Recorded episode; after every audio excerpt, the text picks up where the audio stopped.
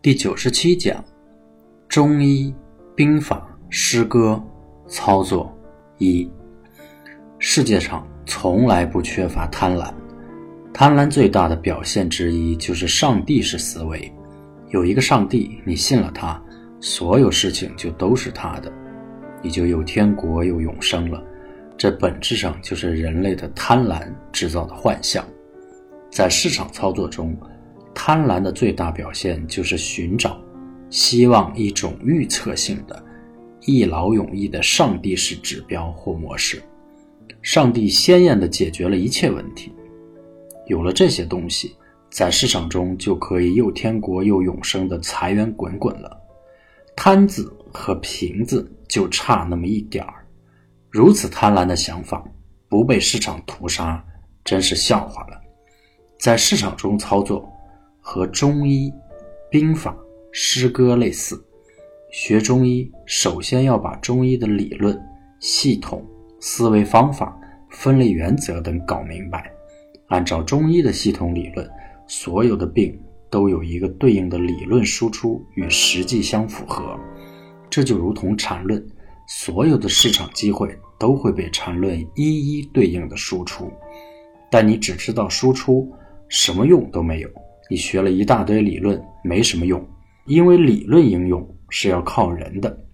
由于人的素质、水平等不同，在实际应用中相差就太远了。所以市场操作最终都归结于人的修炼。理论的输出是最基础的，你连理论的分类都搞不清楚，谈应用就很可笑了。所以首先你要完全吃透理论。一个中医学了理论。然后就要开始望闻问切之类的游戏，这就等于缠论中看市场机会的当下显发。有些人总是想预测，那么请问，一个医生知道下面肯定有一个病人要来，难道他还要预测一下这个病人的性别，得了什么病，可以开什么药？如果世界上真有这样的医生，你敢去看吗？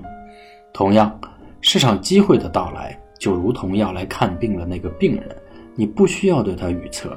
点位、时间等什么都不需要，你只需要等他来的时候，对他望闻问切就可以了。事情就这么简单。为什么这个思维就管过来？机会必然按理论的要求输出。第二步就是看机会的显发，对之望闻问切，这是更高的一种要求。这就如同医生能熟练的望闻问切，那是需要功夫的。需要在实践中增长能力。开始的时候，你总是看走眼，这太正常不过了。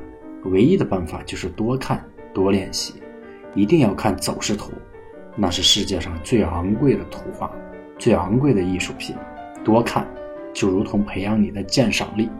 为什么玩古董的很多人总是被假玩意儿骗，而有人就能专破假玩意儿？这就是鉴赏力的问题。这是需要磨练的，磨练的时候被骗几次，那不是最正常不过的事情。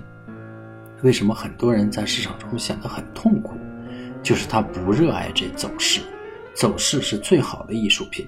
站在热爱的角度，才能激发你的鉴赏力，否则你脑子里总是被盈亏之类的贪婪之念占据，眼睛怎么能够不被蒙蔽？望闻问切有了，后面最难的就是操作了。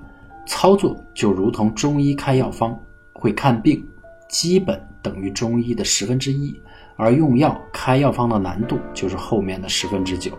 没有后面的药方，前面的所有东西都是白搭。操作也是这样的，开药方就如同行军布阵。所谓用药，如同用兵，如何用，这需要你用一生去修炼。这就如同操作，操作是一生的事情，除非你离开市场。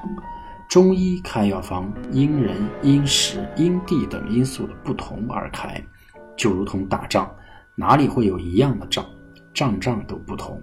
中医不同于西医，西医把人当机器，所有的人只要是所谓同样的病，就给你开同样的药，完全是流水线机械化生产。现在很多人在市场中的思维就是这种思维。当然，所有的不同里有着一个共同的不换的基础，例如。市场运行的不换基础就被缠论所完全描述。同样，所有用药的不换基础也被中医理论所描述。无论怎么折腾，都出不了这个基础。这是不同中的同，患中的不患。明白了这一点，操作就有了一个大的不换背景。在这个背景之上，就是一个创造充分显发的过程。每个人按照自己的能力、修养的开出不同的药方，给出不同的操作记录。这是一个没有止境的过程，要不断的修炼下去。具体的说，在一般程度上，你必须遵守买卖点的原则去买卖。